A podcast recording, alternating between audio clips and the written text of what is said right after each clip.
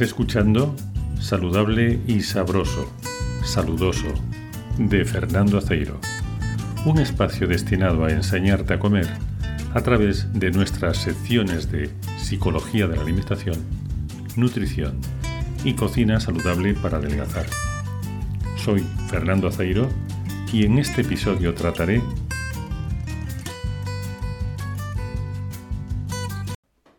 siete creencias erróneas que te impedirán adelgazar. Si el cerebro humano fuese ese ordenador tan fascinante del que tanto se habla, ¿por qué tenemos problemas los unos con los otros? ¿Por qué nos preocupamos por todo? ¿Por qué discutimos? ¿Por qué nos enfadamos? ¿Y por qué cometemos tantos errores? Si tuviésemos un cerebro tan fascinante, no ocurriría ninguna de estas cosas. Seguro que has oído la expresión tropezar dos veces con la misma piedra. Cuando hablamos así, ponemos de relieve que hemos vuelto a cometer el mismo error, a pesar de que ya sabíamos que estábamos cometiéndolo. ¿Por qué nos obcecamos en actuar de una manera que nos perjudica? Soy Fernando Aceiro, médico especializado en el tratamiento psicológico de la obesidad y los trastornos del comportamiento alimentario. Y voy a confirmarte una cosa que ya estarás sospechando.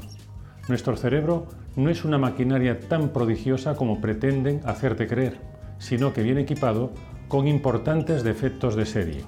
Por eso, somos capaces de tropezar dos, tres y hasta diez veces con la misma piedra. Te explicaré por qué somos tan contradictorios. Cada persona tiene un sistema de creencias que adquiere a través de sus experiencias, de lo que lee, de lo que observa a su alrededor, de lo que le inspira, esas creencias de las que sí somos conscientes, nos hacen actuar de acuerdo con lo que consideramos bueno o malo, útil o inútil. Son creencias que hemos contrastado con la realidad de lo que nos ocurre y nos ayudan a interactuar con nuestro entorno. Son el resultado de lo que hemos aprendido por nosotros mismos.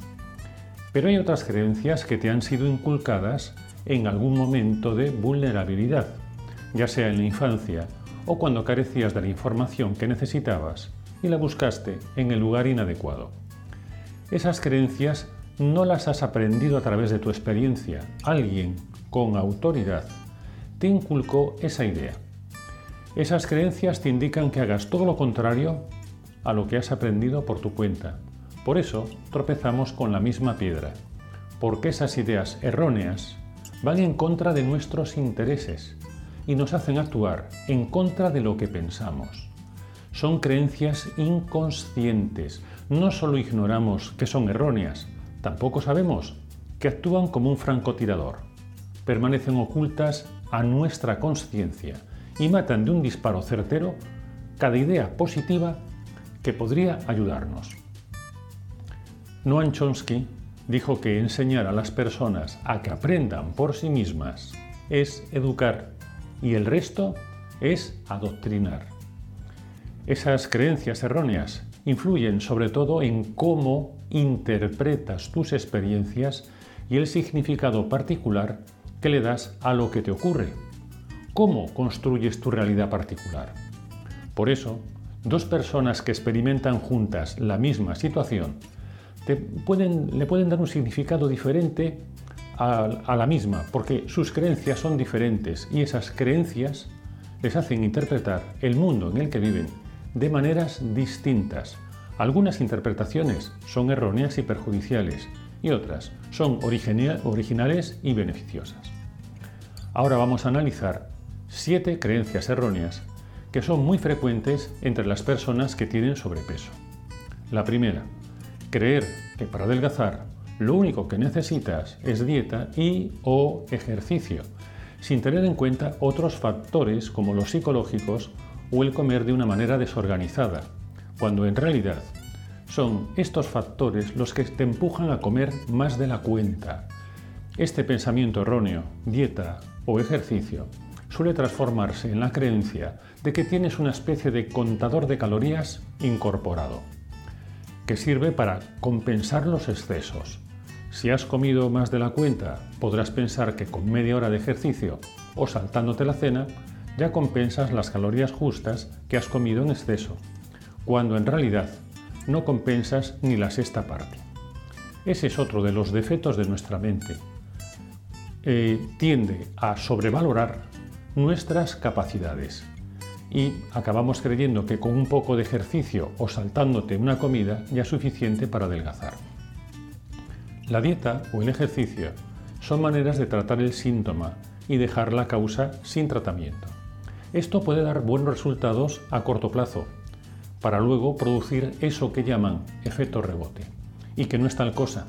No es un rebote provocado por la dieta, es que la causa de tu problema nunca ha sido tratada. Por eso es normal que reaparezca una y otra vez. No se trata de un rebote, sino que es el resultado de un tratamiento centrado en los síntomas y no en la causa. Lo peor de todo es que te obsesionarás en seguir haciendo dieta o ejercicio porque es lo único que conoces. Cuando te preguntes por qué no consigues adelgazar, la respuesta está en que el sobrepeso es un síntoma causado por tus creencias erróneas con respecto a tu alimentación o a ti misma. Y las creencias erróneas no desaparecen ni con dieta ni con ejercicio. Segunda creencia. Pensar que cocinar lleva mucho tiempo y que es muy complicado, por lo que siempre comes lo mismo o abusas de los precocinados. Cuando cocinas improvisando, sin seguir una estrategia, es normal que caigas en el error de preparar platos demasiado complicados, ya sea porque utilizas muchos ingredientes o porque necesitan mucha elaboración, o porque manchas demasiado, y eso también te roba tiempo. Cada vez que intentas cocinar, te agobias y no obtienes el resultado deseado. Cada nueva insatisfacción confirma tu idea de que cocinar es una cualidad con la que se nace y que tú no has tenido esa suerte. Otra creencia errónea. No es que tú no puedas cocinar, es que no sabes cómo hacerlo. ¿Cuántas veces has buscado una solución en la mal llamada comida rápida, a base de alimentos muy elaborados? Una alimentación restrictiva hará que busques compensación en el otro extremo, comiendo alimentos que son bombas de calorías y que te producirán insatisfacción. Este estado de insatisfacción permanente en el que vives se debe a que no sueles comer comida de verdad, saludable, sabrosa y cocinada con una estrategia. No es tu culpa, nadie te enseñó a prepararla. Necesitas aprender a cocinar unos cuantos platos que se ajusten a tus necesidades reales. De esa manera descubrirás otra realidad alimentaria y todas las piezas encajarán en tu cabeza. Comprenderás que son esos aspectos a los que no dabas importancia los que marcan la diferencia entre estar delgada o insatisfecha. Y si repasas un poco tu biografía, recordarás que ya has pasado por situaciones similares y que las solucionaste cambiando la manera de abordar tu problema. Tercera creencia creer que para adelgazar es necesario pasar hambre o que si algo tiene buen sabor, por fuerza tiene que engordar. Cuando crees que las cosas solo pueden hacerse de una manera desagradable, es imposible que puedas ver las evidencias que te indican que hay una manera más sencilla de actuar. No todo tiene que hacerse a base de esfuerzo y sacrificio. No todo es cuestión de fuerza de voluntad, porque todo lo que se hace con fuerza acaba cansando. Se puede conseguir mucho más con habilidad y conocimientos. Deja la fuerza y el sacrificio para los que disfrutan sufriendo. Cuarta creencia. Creer que la manera de comer no tiene ninguna importancia y que comer rápido y de pie es indiferente. Este es un factor fundamental y es tan dañino porque nadie le da la importancia que tiene. El saber cómo comer es tanto o más importante que saber qué comer. Comer rápido es la mejor manera de quedarte siempre con hambre, incluso después de comer de forma abundante. Esta sensación de hambre artificial es malinterpretada cuando comes rápido, ya que crees que si todavía tienes hambre es porque has comido poco, cuando la realidad es que estás comiendo demasiado, porque al comer rápido nunca te sentirás satisfecha. Con el tiempo empezarás a pensar que eres víctima de una extraña dolencia, que te impide adelgazar. Y esta es otra creencia errónea que proviene de una mala interpretación de la realidad. Quinto, creer que pesarte todos los días te ayudará a controlar mejor tu peso. Esta es la mejor manera de convertir la dieta en un suplicio, porque te obsesionarás con el peso y en vez de perseguir un objetivo sostenible, esto es, adelgazar atendiendo a la causa y no al síntoma, lo que estarás persiguiendo es bajar de peso a cada instante del día, lo que es una fantasía irrealizable. Además, como el peso varía a lo largo del día y de los días de la semana, empezarás a creer que hay circunstancias misteriosas que te hacen engordar. Está demostrado que las personas que se pesan todos los días bajan menos peso que los demás.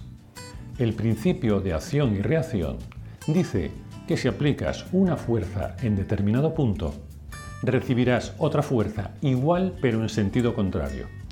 No se trata de adelgazar a la fuerza, sino con habilidad. Por eso, cuanto más te esfuerzas, más te frustras y menos adelgazas. La buena comida nos hace felices, incluso cuando la utilizamos para adelgazar. Torturarse no tiene nada de saludable, aunque lo hagamos con algo tan sano como la comida o el ejercicio. Sexta creencia. Creer que no te afecta lo que piensen los demás, como cuando alguien te pregunta cuánto peso bajas cada semana. Igual que ocurre en el caso anterior, es la mejor manera de obsesionarte y acabar odiando a la persona que te pregunta. Obsesionarte con el peso es un problema añadido a los que ya tienes. A lo largo de tu vida encontrarás a muchas personas dispuestas a ayudarte a tener más y mejores obsesiones.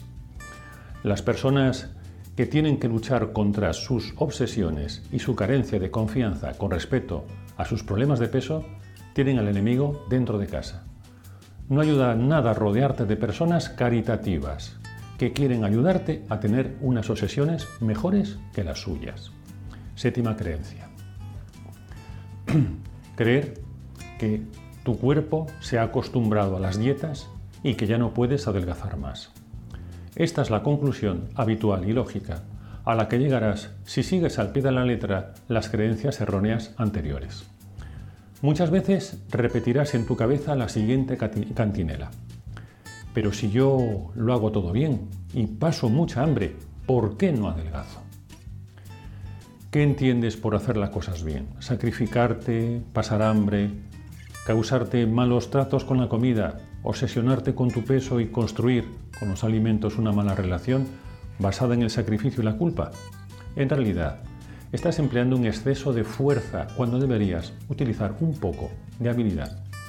Plantéate la posibilidad de que podrías estar saboteando tus intentos de adelgazar de una manera inconsciente. Mi tarea como terapeuta no es convencerte de nada, sino hacerte dudar de todo. No quiero adoctrinarte, me gustaría enseñarte. Si tienes alguna o todas las creencias anteriores, no es tu culpa. Esta sociedad en la que vivimos fomenta que se exploten nuestras debilidades y para ello no le importa promocionar fantasías como que tenemos una mente prodigiosa. Esa creencia nos incitará a actuar de una manera equivocada y a tropezar dos veces con la misma piedra sobre todo cuando ignoras que lo que necesitas es ver la piedra para evitar tropezar. Lo que no necesitas de ninguna manera es cargar todo el camino con la piedra para evitar volver a tropezar con ella. La solución nunca puede ser parte del problema.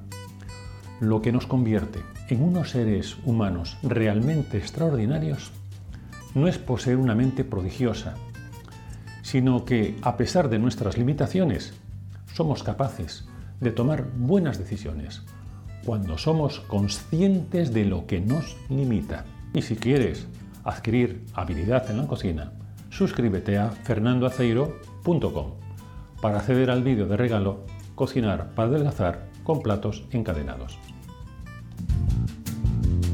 Síguenos que te sentará bien. Recibe un saludo saludoso y no te pierdas el próximo podcast.